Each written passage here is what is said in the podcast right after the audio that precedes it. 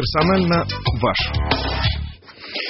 Ольга Бычкова, Евгений Бунтман и Сергей Алексашенко, как всегда, персонально наш по вторникам. Добрый день. А, не слышит нас, не Сер... слышит нас Сергей, Сергей Алексашенко. Да. Но все равно добрый день сейчас. Ничего не слышу. Сейчас наладим все. Звук пропал. Вижу, но не слышу. А, более того, мы тоже не слышим Сергея Алексашенко. А, и вот так пока с сурдопереводом а, будем общаться. А я, знаете, что сделаю? Пока мы налаживаем, я обращусь к нашим слушателям и зрителям, чтобы они отвечали на вопрос от Сергея Алексашенко. И разыгрывается шесть книг «Русское экономическое чудо. Что пошло не так?» Называется эта книга, о которой мы уже не раз говорили. Вопрос будет длинный, и слушайте его внимательно. Ответ будет короткий короткий. А, с начала 99 года по середину 2008 года российская экономика росла со скоростью почти 7% годовых. При 7% росте экономика удваивается в объеме за 10 лет. С 1950 года в мире зафиксировано 13 стран, у которых такой рост сохранялся на протяжении 25 лет и более. А у какой страны зафиксирован наиболее длительный период такого бурного роста? Вам нужно ответить. А, можете... Варианты есть какие-нибудь? Нет, вариантов нету, и варианты предло... конечно, предложат наши слушатели.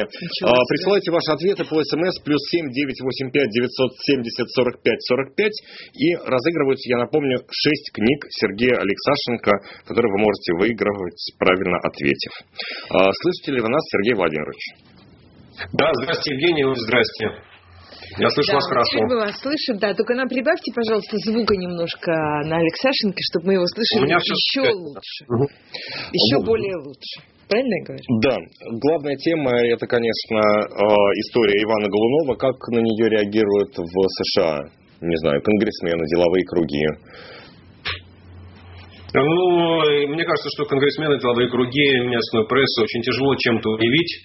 Э, собственно говоря, сообщили все, все напечатали заметки о том, что арестован э, российский журналист-расследователь, о том, что обстоятельства дела более чем сомнительные, но вот такого, знаете, как детального исследования ситуации, конечно, здесь нет, ну, потому что мало кого можно удивить тем, что Россия не является страной, где существует независимый суд, верховенство права. Ну, собственно говоря, к этому уже настолько все привыкли, что э, пока больших комментариев нет. Э, высказывается, собственно говоря, личной точки зрения, но я думаю, что дальнейшее развитие событий будет зависеть от того, куда дело повернет. То есть, если, не дай бог, его осудят, если будет обвинительный приговор, то я не исключаю того, что вслед за этим может последовать очередной э, список Магнитского. Вот. Но если же, э, как сказал сегодня спикер Совета Федерации, это э, Валентина Матвиенко, это головотяпство или провокация, и, в общем, там признают, что ничего не случилось, или кто-то там ошибся, или кто-то там не того задержали. Ну, то, в общем, короче, как-то замнут дело, отделаются административным арестом. Я думаю, что, конечно, ситуация сойдет на нет. Да, Матвиенко, Матвиенко говорила, мы еще отдельно на эту тему поговорим, а, сказала Матвиенко. И вот пришло как раз несколько минут назад а, сообщение о том, что законность домашнего ареста будет, будет суд рассматривать 14 числа, если речь в пятницу. Ну, ну это нормальная процедура. Я так понимаю, что адвокаты подали жалобу, она рассматривается в Мосгорсуде, но это не меняет сути самого процесса. Да? Это вопрос о мере пресечения. Мера пресечения для Ивана может быть изменена, но, собственно говоря, я так понимаю, что дело возбуждено, и пока э, МВД, э, Следственное управление, э, Министерство внутренних дел на попятную не идет. Вот в пятницу, когда все это произошло, а, был последний день, а, последний ведь день, Оль, да, экономического ну, форума, последний, последний был, внятный день последний день был в субботу официально, но в пятницу уже там основные события, конечно, завершались в пятницу. Там это была правда. прекрасная статистика, что упоминание Ивана Голунова гораздо больше, чем упоминание Путина, несмотря на большую пространную речь на экономическом форуме. А, вообще на форуме было что-то важное? По вашему мнению? Ну, с, с моей точки зрения нет. Вообще? Э, с моей точки зрения нет. Ну нет, понимаете как, Евгений, вот сказать, что вообще ничего не важно, там тысячи участников, прекрасные завтраки, там, не знаю, ночной, ночной, ночные, как сказать, торжества в Красном селе. Ну, в общем, конечно же, это все Светская жизнь особенно, Сергей. Светская жизнь, Светская сказать, жизнь, сказать, что да, там вообще, сказать, что там вообще ничего не было, но это было бы неправдой. Да, сказать, что кому-то чем-то этот форум запомнился, ну, в общем, ну, ничего такого яркого не было. Единственное, что я бы все-таки, ну, так, если глядеть, э, пытаться какие-то заметки делать, да, то, э, скажем так, практически весь блок министров-экономистов так достаточно дружно выступил э, с позиции, что э, административное и силовое давление, самое главное силовое давление на бизнес, оно превышает все разумные пределы. И вот помощник президента по экономике Андрей Белоусов сказал, что это национальное бедствие. Да, ну, то есть, в общем, достаточно сильное заявление, зная сдержанность а-, Андрея Ремовича, да, и понимая, что он ничего лишнего не скажет там, и вот у него как, э, такое красивое слово клещами не вытащишь, то, в общем, это, конечно, многого стоит. И я считаю, что в какой-то мере э, Белоусов нам оттранслировал э, цитату от Путина. Да? Но, собственно, это одна, это как одна сторона медали, одна сторона монеты.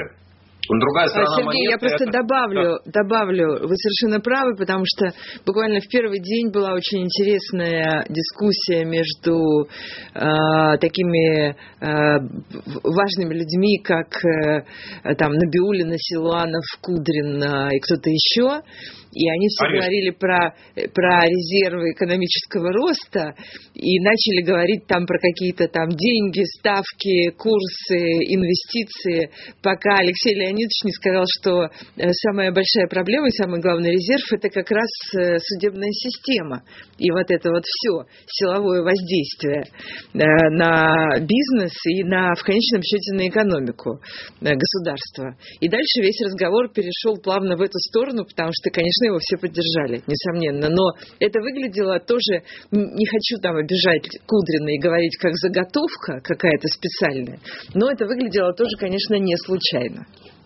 Нет, ну нет, ну послушайте, Кудрин в этом отношении, надо отдать ему должное, проявляет достаточно последовательную позицию, он об этом говорит часто, много, а, собственно говоря, он об этом говорил еще до назначения в счетную палату, но другое дело, что вот еще один шаг, следующий шаг, что все это изменение в суде в системе, в работе правоохранительных органов невозможно без такой настоящей реальной политической реформы, без политических свобод, вот э, об этом он молчит. То есть, ну вот еще там два шага ему предстоит сделать. Но это вот возвращаясь, значит, это была одна сторона, что все министры, экономисты выступили с этой позицией. В ответ на что, мне кажется, достаточно внятно Владимир Путин, отвечая на вопрос Софикоша Шеварнадзе по делу Калви, сказал, ну, следствие разберется следствие разберется. То есть э, это означает, что с точки зрения Путина э, арест э, любого предпринимателя по представлению следователя это нормально в рамках экономического спора что следователь имеет право вот, работать с обвиняемым, находящимся в камере СИЗО, и это тоже нормально, что в этом отношении у Путина нет никакого желания вмешиваться в работу силовиков, и ничего менять он не будет. Типа, пусть, пусть посидят, там, ну, Калви выпустили под домашний арест, его подельники э, сидят э, в СИЗО, ну, вот, типа, пусть посидят, пока следствие разбирается. То есть Путин в этом отношении ничего внятного не сказал, и он опять, вот я считаю, что для него такое такие действия силовиков являются абсолютно нормальными, и, соответственно, надежд на лучшее питать не приходится. Но это вот одна, как говорится, такая крупная, э, крупный момент на форуме, который, ну, вот, с моей точки зрения, нужно подчеркнуть. А второй момент – это сама речь Путина и его, вот то, что Андрей Костин, председатель ВЭБа, Внешторгбанка, да, государственного, сказал, что это Мюнхенская речь 2 мюнхенская речь Путина в экономике, угу. где Путин обрушился на все механизмы глобализации, э, что все это плохо, что нужно переписывать правила игры, что роль Америки преувеличена, что доверие к доллару снижается. В общем, как-то у него все в куче. С одной стороны, роль Америки слишком высока, с другой стороны, доверие к доллару снижается. Вот как это совмещается в одной голове, я не понимаю. И здесь также прозвучал очень внятный ответ в следующем выступлении э, председателя КНР Си Цзяньпина, который сказал, что мы как Китай, на, ну, я так пересказываю уже свою интерпретацию, переводя с э, дипломатического китайского языка, что, извините, Владимир Владимирович, мы с вами против Америки воевать не пойдем, Китай от глобализации выиграл, Китай глобализации рад, и мы выступаем за то, чтобы глобализация продолжалась. Ну, если в процессе глобализации есть страны, которые проиграли, ну, извините, это ваши проблемы, и, собственно говоря, мы не видим в глобализации ничего плохого. Вот, и я не знаю по каким причинам, но государственные информационные каналы вот как-то не разъяснили рядовому слушателю, рядовому гражданину России, а в чем состоял смысл речи Путина. Да, то есть, на мой взгляд, она действительно была такая достаточно конфронтационная. Правда, после выступления Си Цзяньпина дальше в ответах на вопросы Путин как-то от этой темы ушел.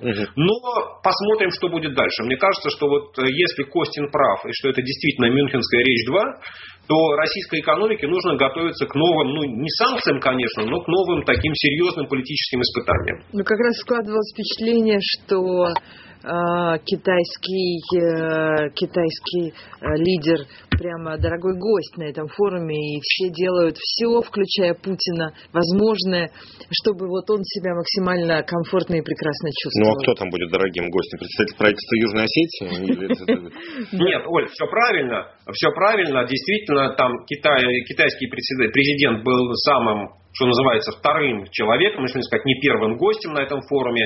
Э, китайская делегация была самая внушительная, самая большая, но именно поэтому мне казалось, что Путин и хотел, вот что называется, в Питере объявить о создании такого нового антиамериканского блока, но теперь уже в экономической, вот такой, в экономических правилах игры. И Конечно, там Китай получил многочисленные контракты, многочисленные подачки э, вот, э, от российских властей, но как это, китайцы свою э, позицию не продают. Вот это еще про форум, чуть-чуть в сторону, к Китаю еще вернемся. Вся история с Калви, приезд, не приезд Калви. Что это, зачем это было? У вас есть какая-то версия? У меня нет никакой версии, кроме той, что Дмитрий Песков, когда он сказал, что Кремль не против, видимо, проявил инициативу, не проконсультировавшись или неправильно поняв хмыканье Владимира Владимировича. Собственно да. говоря, из этого все началось, да? Угу. Что если Песков не сказал, что Калви, мы будем рады видеть Калви на форуме, ну, в общем, как-то все бы посмеялись, да, над желанием э, бизнесмена, при, находящегося под домашним арестом, приехать на форум в Киеве. А так Песков произнес фразу, после чего там Баринг Восток оплатил... Не в Киеве, только в Петербурге. В Петербурге, да. Да, все, все, ФСИН заявил, что мы готовы его транспортировать. Ну, а выяснилось, что никакой команды на этот счет не прошло. Более того, я так понимаю, что никто, ну, по крайней мере, я не нашел сообщения, что адвокаты Калви, он сам или кто-то другой обратился в суд да, с просьбой изменить меру пресечения, ну, хотя бы на время. Потому что в конечном итоге мера пресечения э, определяется судом.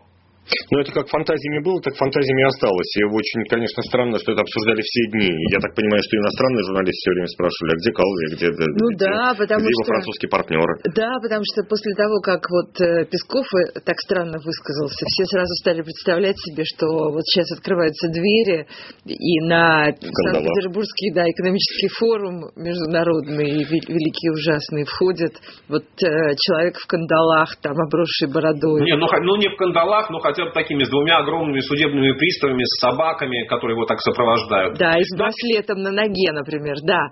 Но да. Э, как-то казалось, что в отсутствие событий, в отсутствие политической жизни, в отсутствие вообще всего, э, вот эта тема как, была в какой-то момент э, такой самой главной. И, например, иностранные коллеги, они все занимались в основном этим. И все спрашивали, а вот что будет с Калви, а вот этот француз, который, значит, не может, наоборот, сидеть под домашним арестом, потому что у него, оказывается, дома нету и так далее. И все занимались этим, потому что больше, ну, там, в общем, чем было еще заниматься? Ну, Это казалось важным. ответ на, на вопрос, чем запомнился форум. Форум запомнился тем, что там ничего не произошло. Туда Нет, форум не запомнился, форум запомнился не этим, в конечном счете. Форум запомнился, как ни странно, Голуновым которого там точно не было. Еще больше, чем Калви его не было там. Ну, Оль, давайте все-таки говорить честно, да, что на форуме про Голунова не говорили. Не Это форум, правда. не форум запомнился Голуновым, а вот эти три дня, да, э, там четыре дня, пятница, суббота, воскресенье, понедельник. Нам вот эти дни запомнились не форумом, а, а Иваном Голуновым. На форуме я не слышал ни разу вот фамилии Голунова, ну, может быть, я, конечно, не все слышал. А, вернемся к китайской теме. Это Huawei, который Путин тоже защищал в своем выступлении, говорил, что это недобросовестная конкуренция, но не в первый раз, впрочем. А, говорят, что Huawei может поставить себе российскую операционную систему.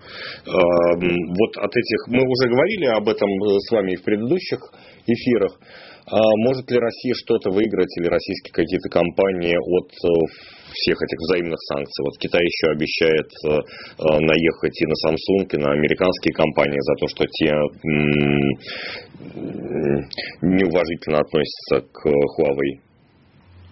Э, ну, я не исключаю, что какие-то российские компании, конечно, могут выиграть.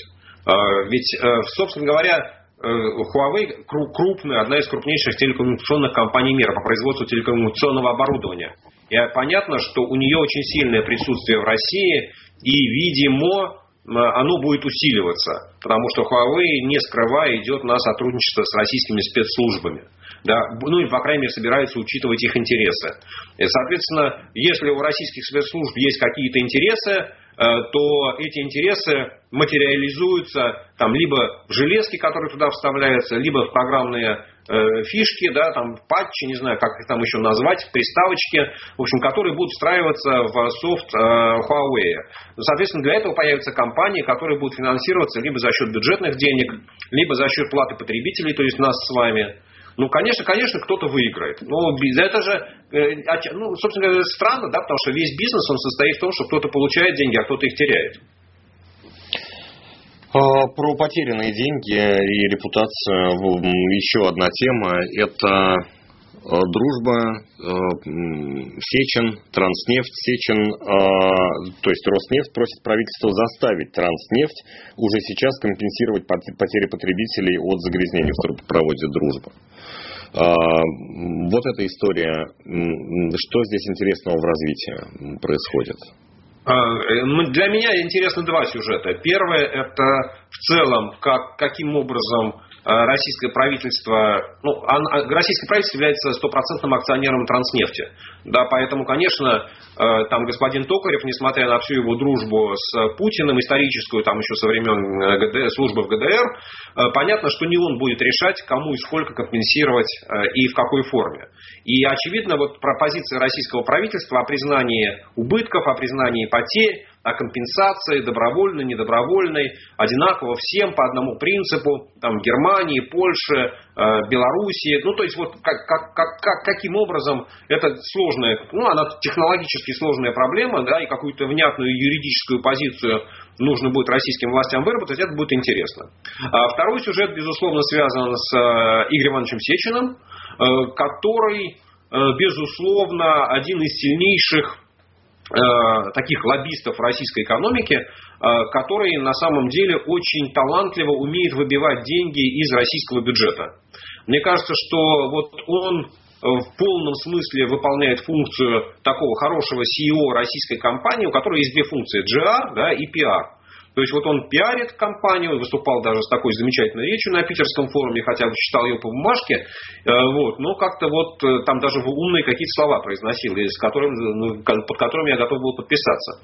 Вот, а второе, он не, непосредственно очень внятно, и мне кажется, что его там, там часть работы это раз в неделю, раз там в 10 дней отправлять в правительство очередной запрос либо на получение денег, либо на получение налоговой льготы, либо на получение какого-то месторождения. Такой и... коллектор всесоюзного масштаба.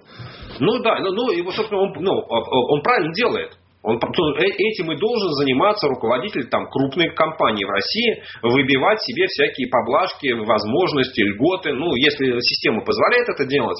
И вот э, Сечин э, выкатил Транснефти огромный счет, вот, э, включая там не только прямые потери, но и косвенные потери, упущенную выгоду. Ну как это, проси больше, дадут меньше. Да? Вот, соответственно, Игорь Иванович начинает э, торпедировать правительство, говорить, что вы задерживаете, что вы ухудшаете там мои позиции. Ну, собственно, это и очень интересно. И опять-таки интересно, насколько сильно Министерство финансов, у которого, как всегда, денег нет, оно прогнется под требованиями Сечина и сколько Сечин получит э, за эту технологическую аварию, случившуюся, в общем, соответственно, у другой компании. А, ну, я, надо, наверное, пояснить, по какой схеме все это происходит, потому что Белнефтехим, соответственно, белорусская компания требует возместить им потери, и поляки требуют возместить им потери. Они требуют, соответственно, от Роснефти, а Роснефть от Транснефти. Я правильно понимаю? А, смотрите, а, и Беларусь, и белорусские компании, и там потребители, ну, белорусские компании требуют компенсации из Транснефти за то, что они поставили непосредственно нефть испорченную, да, а потом, когда были прекращены поставки нефти по нефтепроводу «Дружба», то Роснефть не смогла выполнять свои контрактные обязательства. То есть претензии к Роснефти идут э, от потребителей за непоставленную нефть. Не за плохую нефть, которая пришла на нефтеперерабатывающее предприятие Беларуси, это проблема транснефти. Mm-hmm. А Роснефть э, говорит, что вот ко мне потребители предъявили претензии, что я не поставил нефть, а еще я могла бы как компания поставить нефти в два раза больше, и вот я не получила все эти деньги как компания, типа платите мне за все это. Mm-hmm.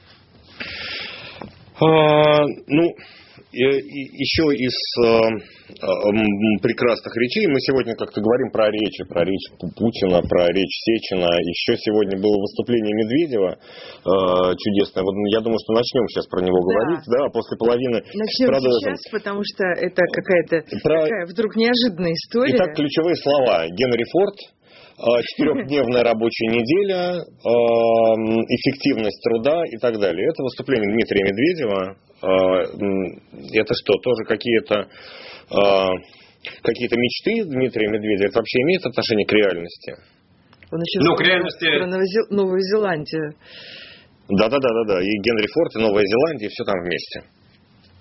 Ну, смотрите, сказать, что вот э, тема, которую озвучивал Дмитрий Медведев, что где-то в какой-то перспективе роботы, машины э, будут работать больше, производительность труда будет намного выше, и люди должны будут работать меньше, ну, мы ее слышим со времен Маркса, да, и, собственно говоря, э, как историк, как у Маркса было Томаса Мора даже, наверное. Тенденция снижения нормы, тенденция нормы прибыли к понижению, вот также есть тенденция к сокращению рабочего времени. В принципе, в мировой экономике эта тенденция присутствует.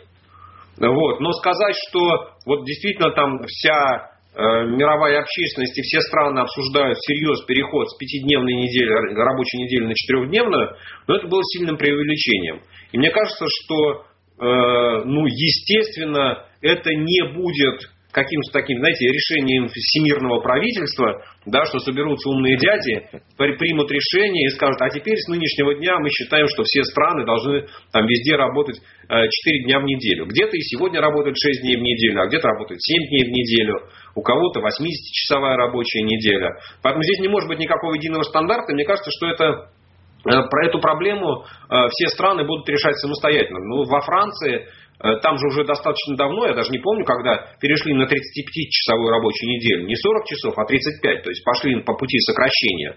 Э, сказать, что это привело к какому-то резкому всплеску производительности труда во Франции, невозможно. Нет, но это было требование что... профсоюзов. Но вот, собственно, я, мы сейчас обсуждаем Медведева. Медведев говорит, что Генри Форд сократил рабочую неделю с 48 до 40 часов, и после этого производительность труда резко выросла. Ну вот во Франции производительность труда не выросла, и, в общем, сказать, что положение дела в французской экономике как-то сильно улучшилось, тоже невозможно. Поэтому мне кажется, что вот, ну, ну сказать, что там совсем что-то такое глупость сказал наш премьер-министр, типа отлить в граните, ну неправильно.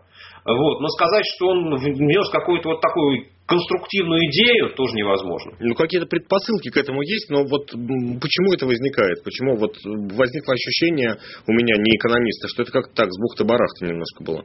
Ну, это, это, это, действительно, это действительно с точки зрения российского, ну, если анализировать российскую действительность, то к России это не имеет никакого отношения, потому что производительность труда в России растет крайне медленно, а в условиях э, санкций, в условиях ну, фактического замораживания притока прямых иностранных инвестиций, то есть новых технологий, технологий в России, говорить о росте производительности труда в России невозможно. Поэтому вот э, как-то говорить, что, знаете, там российская экономика растет так бурно, э, что мы живем так замечательно, и с каждым годом все лучше и лучше, и у нас избыток трудовых ресурсов, и поэтому нам нужно сокращать рабочую неделю, да, чтобы все, могли, все желающие могли поработать, при этом зарплата не понизится, ну вот очевидно, да, что к, там, к российским реалиям это не имеет никакого отношения.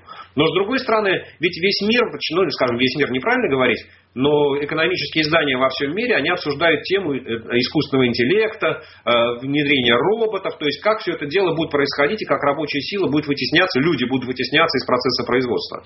Сергей Алексашенко, экономист, как всегда, персонально наш по вторникам. Мы вернемся через несколько минут. Персонально ваш. Персонально ваш. Мы Ольга Бычкова и Евгений Бунтман, персонально наш Сергей Алексашенко. И еще раз повторю вопрос от Сергея Алексашенко, правильный ответ на который позволит вам выиграть э, книгу «Русское экономическое чудо. Что пошло не так?». А, а вопрос про тех, у кого пошло так, во всяком случае, в течение продолжительного периода. Э, итак, вопрос. С начала 99 -го года по середину 2008 года российская экономика росла со скоростью почти 7% годовых. При 7% росте экономика удваивается в объеме за 10 лет. С 1950 года в мире зафиксировано 13 стран, у которых такой рост сохранялся на протяжении 25 лет и более. 25 лет – это срок жизни человеческого поколения. У какой страны зафиксирован наиболее длительный период такого бурного роста? Ваши ответы присылайте, пожалуйста, по смс плюс 7985 970 70 45 45. Есть люди, которые правильно ответили, но их недостаточно э, для того, чтобы выиграть 6 книг, которые мы разыгрываем сегодня. Теперь к Сергею Алексашенко, э, Алекс, э, к Сергею Алексашенко мы вернемся. А, про еду поговорим. Да, про еду, да, наша любимая тема. Роспотребнадзор предложил законодательно запретить уничтожать пригодные к употреблению продукты питания, не закапывать их в землю. Это я по э, публикации в газете «Ведомости», в частности, Но цитирую. что делать, не очень понятно с ними. Ну вот, они да. сказали, Ведомство что... предлагает определить порядок использования пищевых отходов и невостребованных продуктов, вот, видимо, хамона, пармезана и других устриц, в качестве источников биоэнергетики. Заживем теперь. Повисла тяжелая пауза, да. Ну, я, я, я, я даже не знаю, плакать или смеяться надо. Вот если честно, да? На а, вкус. Вот, как, как, как кажется, э, вот люди, э, сидящие в российских чиновничьих правительственных кабинетах, они окончательно потеряли чувство реальности и не понимают, что иногда лучше промолчать, чем сказать глупость. Да, потому что ну, для, э, для рядового россиянина там, для 38% российского населения, у которых там, денег хватает там, только на еду и там, минимальные потребительские товары, типа одежда, обувь, э, вот говорить о том, что пригодные к употреблению продукты использовать как биотопливо, ну, э, это вот ну, точно совершенно выходит за рамки фантазии. Но, ну, с одной стороны, конечно, хорошо, да, что не просто закапывается в яму. Но, с другой стороны, почему это, в конце концов, Э, вот этой еды за 5 лет санкций, если я помню, правильно цитату из Роспотребнадзора, там 26 тысяч тонн. Ну, собственно, не бог весь сколько. Можно поделить, там вот в России 145 миллионов населения, соответственно, 40 процентов, это у нас получается где-то миллионов 60, да, там, ну да, так, так, наверное. Вот если 26 тысяч тонн поделить на 5 лет и там поделить на 60 миллионов человек, то, в общем, по чуть-чуть достанется каждому. Вот очевидно, что никакой там, никакого кризиса в российской экономике после этого не наступит. Но мне кажется, что здесь тема более глубокая. Мне кажется, что некоторые товарищи из Роспотребнадзора параллельно с этим запустили э, там письмо в Минфин или там Министерство э, промышленности, которое выделяет у нас всякие промышленные субсидии, с тем, чтобы получить дотации на создание вот тех самых генерирующих мощностей, которые будут работать на биотопливе. Вот ведь, собственно говоря, если эти 26 тысяч тонн они будут существовать, да, и будут продолжать их там Роспотребнадзор э, активно собирать по всей стране, а еще там таможню подключим к этому вопросу, которые будут чемоданы открывать и кому ОМОН оттуда доставать. Вот, то, соответственно, где, где-то нужно будет все это перерабатывать и генерировать электроэнергию. Угу. Вот, собственно говоря, я думаю, что это основной замысел, что создать свою собственную компанию, которая будет вот, работать на таком, ну, на самом деле, бесплатном топливе, да, то есть его же конфисковали, оно уже ничье. И вот, представляете, вот как, какая отличная экономика. У вас есть генерирующие мощности, а топливо у вас бесплатное. Это ну, покруче, чем солнечная энергетика. И можно не организовывать столовую на этом производстве. Не пригодится просто. Все будет свое сразу. Нет, нельзя же есть, надо использовать в ну, ладно. биотопливо. Ну, там, ладно, кто считал. Там, там автоматчики будут стоять и отгонять это с автоматами вас ну, да, да, да, да, да. Нет, вообще, вообще, конечно, есть повод гордиться страной, где э, э, электростанция работает на пармезане, например. Но это же э, волшебство. Но, но, но, Или трактор ездит на хамоне. Конечно. Да, да. Ну вот, правда, да, я не знаю, смеяться или плакать после этого надо. Ну, а может быть, это просто какой-то... Мы же, мы же занимаемся такой конспирологией всегда. Что нам еще остается вообще с другой стороны? Может, это сигнал? Может, это сигнал. Может, может это быть, сигнал к тому, что... им стало неловко давить еду? Да, может быть, вообще как-то они решили, что хватит уже заниматься этой ерундой, ну, еда, еда, ладно, может, давайте в конце концов придем к тому, что мы еду будем есть, например. Ну, хотя бы не давить вот. ее трактором.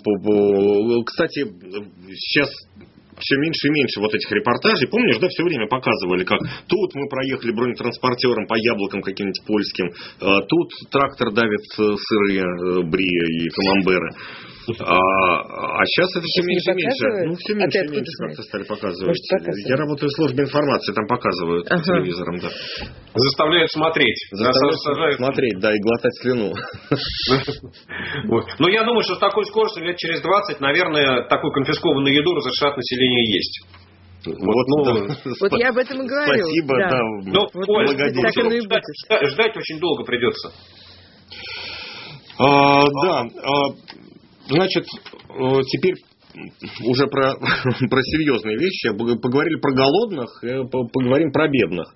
Э, Всемирный банк выявил проблемы с выплатой кредитов у 60% заемщиков в России. Тоже уже обсуждали с вами не раз про... Вы говорили, что пока как-то кризиса не видно, что есть проблемы с возвратом кризисов, но какого-то кризиса кредитования населения нет. Мне кажется, там есть несколько любопытных цифр. Ну, во-первых, а, количество просроченных задолженностей. Да, а, 9% имеют просроченную задолженность э, в общей сложности. А, проблемы с выплатой кредитов у 60% заемщиков. И то, что больше всего мне, ну как сказать, понравилось, не очень понравилось, но привлекло внимание, это то, что это не ипотечные кредиты. Больше всего кредитов потребительских. То есть там, не знаю, диван-холодильник купить. А, о чем это может говорить? Ну, Евгений, мне кажется, что э, это говорит только об одном, что вы, выдача, вы, с одной стороны, выдача кредитов, а с другой стороны, получение кредитов, это является рискованной операцией. И кредитор, и заемщик рискуют столкнуться с ситуацией, когда заемщик деньги взял, а вернуть не сможет. Знаете, как это? Мы же всегда очень хорошо знаем, да, что берешь чужие и на время, а возвращаешь свои навсегда. Вот, поэтому вот в этом таком экзистенциальном конфликте, я бы сказал, э, российский обыватель, ну и не только российский обыватель, постоянно находится. Э, если бы если бы все заемщики во всем мире, которые берут деньги взаймы у банков, всегда возвращали э, кредиты, mm-hmm. то у банков, наверное, не было бы потерь, и банк, банковский бизнес был на такой вот машиной по печатанию денег. С другой стороны, если бы все заемщики всегда не возвращали э, займы полученные, да, то банки бы просто не существовали. И, в принципе, есть какой-то усредненные во всем мире там, показатели, что там 5% заемщиков или 5% кредитов, они не возвращаются. Ну, это вот как-то вот так, историческая такая дан, э, середина. Поэтому сказать, что в России складывается какая-то особая ситуация, я не могу. Вы абсолютно правильно отметили, что Э, в отношении ипотечных кредитов э, у российских заемщиков просто какая-то совершенно уникальная платежная дисциплина. Там, по-моему, меньше 2% э, кредитов ну, ну, задерживаются с обслуживанием, не говоря уже о том, что вот вообще, что называется, у заемщиков забирают квартиру. Но это, наверное, связано с тем, что вообще объем предоставленных ипотечных кредитов в России по отношению к масштабам экономики не очень велик. И ипотечные кредиты берут люди, у которых ну, достаточно хорошо понимают риски, с которыми они сталкиваются. И жилье в России это ну, такая суперценность, рисковать которой нам, ну, можно там есть меньше, одеваться меньше, можно машину продать, но нужно точно расплатиться по ипотечному кредиту. А вот что касается там, автомобилей, ну, с автомобильными кредитами, кстати, примерно то же самое. Там, по ним тоже платежная дисциплина достаточно хорошая. А вот потребительские кредиты, ну, они маленькие, естественно, люди берут их, перехватывают как-то вот там, на короткие сроки, но судя по статистике, которую публикует Центральный банк, количество или там доля э, кредитов, где просроченная задолженность, они, она уменьшается. Мне вообще вот эти все крики там то у нас Центральный банк начнет говорить, что потребительское кредитование растет слишком бурно, то Министерство экономики заявляет о том, что вместо того, чтобы кредитовать потребителей, лучше кредитовать предприятия. Можно подумать, у предприятий э, возвраты кредитов обстоят лучше. Посмотрите на все эти крупные банки. Да, там начинают открытие, траст и дальше по списку. Там они, собственно говоря, все погорели либо на том, что собственники воровали, либо на том, что предприятия кредиты не возвращали. Вот. Но, в принципе, статистика показывает то, что после кризиса 2014-2015 года, когда большая масса кредитов стала, э, задол... потребительской задолженности стала такой плохой, это было связано с девальвацией рубля. После этого платежная дисциплина населения последовательно улучшается. И никакого, вот, собственно говоря, нарастания рисков, оно индикатором нарастания рисков является не то, что кредитов стали давать больше, а то, что население их плохо обслуживает, растет количество невозвращаемых кредитов. Вот в России пока это не так. Поэтому там сталкиваются 60% с проблемами. Но это, знаете, опять, это социологический вопрос, да? Вот как сформулировать его? Там, вы хотите вернуть кредит вовремя, или если у вас была возможность, вы его вернули попозже. Ну, ну, ну, конечно, я бы хотел вернуть его попозже, да? Значит, я сталкиваюсь с проблемой. Нет, это не совсем социологический опрос, это Всемирный банк и Роспотребнадзор вместе э, делали исследование. Я так понимаю, что Нет, это банк... Ну, а исследование, исследование это и есть опрос. А как еще, что значит, что значит испытывают проблемы? Это вот, это, не, я не, это, это, ответ на этот вопрос нельзя измерить каким-то показателем. Проблемы, это там перечислены, там перечислены проблемы. Имеют просроченную задолженность 9%, 10% вынуждены э, реструктурировать или продлевать э, кредит. 14% э, не могут выплатить проценты. 26% э, тратят на кредиты ЖКХ и повседневные нужды более 70% семейных доходов. А вы уверены, что, а вы уверены, что в эти категории не входят одни и те же люди, во-первых? Не уверены. Вот опять, мы же не знаем, мы знаем вот такой, да? То есть, условно говоря, люди, которые не заплатили вовремя, и люди, которые реструктурировали кредит, это одни и те же или не одни и те же? А те, которые не заплатили проценты и реструктурировали долг, там проценты перевели в основное тело кредита, это одни и те же или не одни и те же? А вот разговор о том, что люди тратят 70% Э, текущих доходов на оплату э, там, обязательных услуг и платежи по банковским по потребительским кредитам, ведь, э, скажем, есть огромное количество людей в западных странах, в развитых странах, которые живут в том, что имеют там, не знаю, 5, 6, 7 кредитных карточек и, собственно говоря, вот всю жизнь живут в долг, да? То есть они как бы получают в долг один свой ежемесячный доход.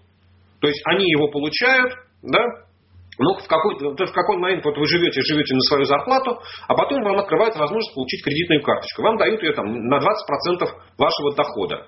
Да? И вот вы раз потратили, и потом просто на следующий месяц возвращаете 20%.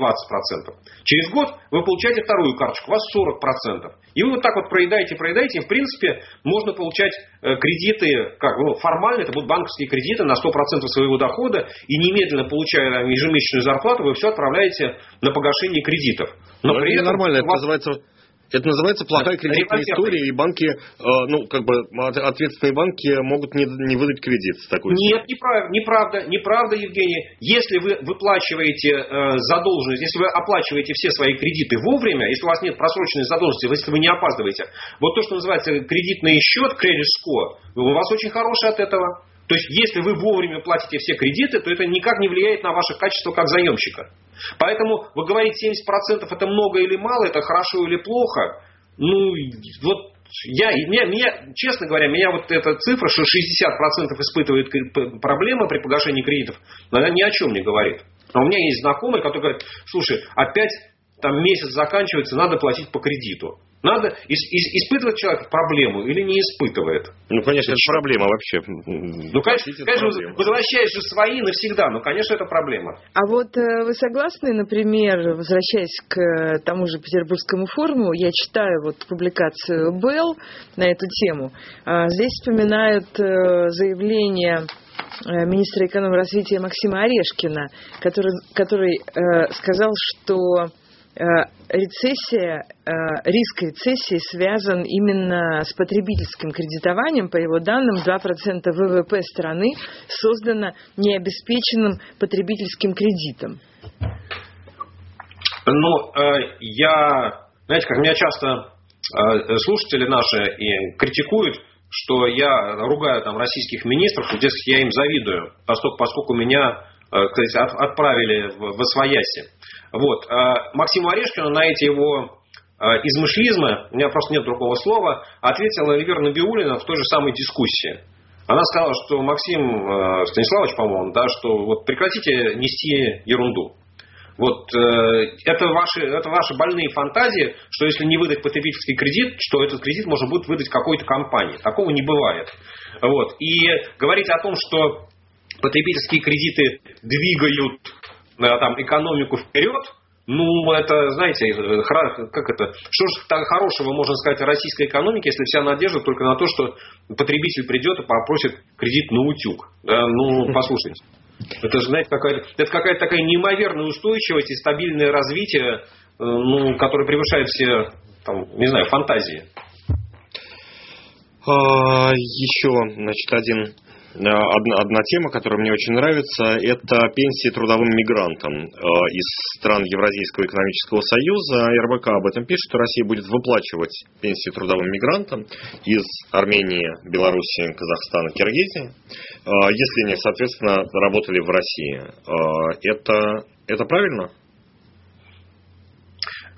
Евгений, это же вопрос э, законодательства на самом деле и взаимных соглашений. Экономически если, это правильно? Э, смотрите, если трудовые мигранты э, из Киргизии, Белоруссии, Армении работали в России на протяжении 30-40 лет и делали взносы в российскую пенсионную систему в соответствии с законодательством, то я не вижу, почему они не должны получать российскую пенсию.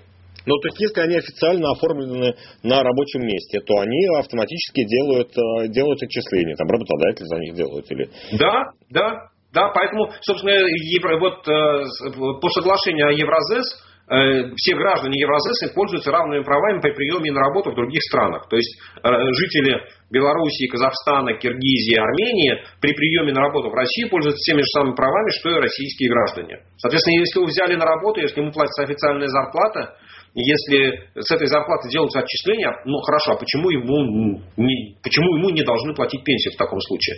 Ну, я, честно говоря, не вижу здесь вот какого... Это, это, опять, э, мы же можем, как говорится, повернуть угол и сказать, а, это вообще всем. Он приехал один день, поработал в России, получил нелегальную зарплату в конверте, все отправил к себе на страну, да, но потом э, там пришел и оформил себе пенсию. Я думаю, что не об этом речь идет. Нет, но речь идет о равных правах, насколько я понимаю, мне это очень нравится. Речь идет о равных правах э, тех, кто работает на территории страны. Или это призыв, или это призыв, например, или вернее не призыв, я даже не, не знаю, что попытка а, вывести большое количество мигрантов и их денег э, из тени а, и сделать а, белыми и открытыми для российской экономики в первую очередь. Э, нет, Оль, я думаю, что это все-таки скорее, ну так, гипотети... представляя ситуацию, думаю, что это давление стран партнеров России по Евразес, у которых большая часть населения работает в России как вот трудовые мигранты, э, а потом, выходя на, ну, уже все начинают смотреть вперед, понимают, что эти люди рано или поздно выйдут на пенсию, и тут они понимают, что вот, не знаю, там 10 миллионов, 10 миллионов людей, там сколько там сейчас, 9 миллионов трудовых мигрантов вернется, выйдя на пенсию, на пенсию, достигнув пенсионного возраста, вернется во все эти страны, э, и эти страны, Казахстан, Киргизия, Армения, должны будут им платить пенсию. И тут они говорят, не, Россия, стой, стой, они у тебя работали? Работали. Взносы платили? Платили. Давай договоримся, что ты, как Россия, будешь платить им пенсию. Поэтому я, я вот все-таки думаю, что, скорее всего, с этой стороны ноги растут. Ну, наверное, наверное, я соглашусь, да, что тут не надо искать никакой там особенной особенной конспирологии и ну, да, ждать вопрос. народного гнева, народу, которому повысили пенсионный возраст. Ну, просто это, это такие же, как когда здесь работают, это такие же трудящиеся, как и остальные. Да, и, и пенсионный возраст у них точно такой же, как у российских граждан. Да, да есть там никак... примерно все то же самое, да, но другой вопрос дальше, каким образом это осуществить, опять-таки в условиях большого количества серых зарплат и конвертов. А, Оль, я не думаю, что это Или будет это касаться не зарплаты и конвертов. Нет, нет. Но ведь ни, ни, ни одна страна, ни, там не только Россия, там ни Киргизия, ни Армения, ни Казахстан, ни Америка, ни Франция не назначит вам пенсию, если нет доказательств того, что вы официально работали, получали официальную зарплату и делали соответствующие взносы пенсионную систему. Ну, просто, просто, просто, ну, опять, Россия своим гражданам выплачивает так называемую, может, или там многие, практически все страны выплачивают социальную пенсию, если у вас нет других источников к существованию. Да, но это вот, не, по крайней мере, из того, что я услышал, это не связано с выплатой социальных пенсий гражданам других государств. А теперь пришла пора объявить правильный ответ. У нас есть два победителя. Всего два. Всего, Всего два. Очень много да. было, э, очень много было сообщений, да но все как-то не туда и даже как-то с континентом не угадывали. Значит, еще раз. С начала 99 -го года по середину 2008 года российская экономика росла со скоростью почти 7% годовых. При 7% росте экономика удваивается в объеме за 10 лет. А с 50 -го года в мире зафиксировано 13 стран, у которых такой рост сохранился на протяжении 25 лет и более. У какой страны зафиксирован наиболее длительный период такого бурного роста? Правильный ответ – это Ботсвана с 1960 по 2005 год. Никита правильно ответил, телефон кончается на 9076. И Александр 5283, последние четыре цифры телефона. А, я сначала думал, что никто правильно не ответит.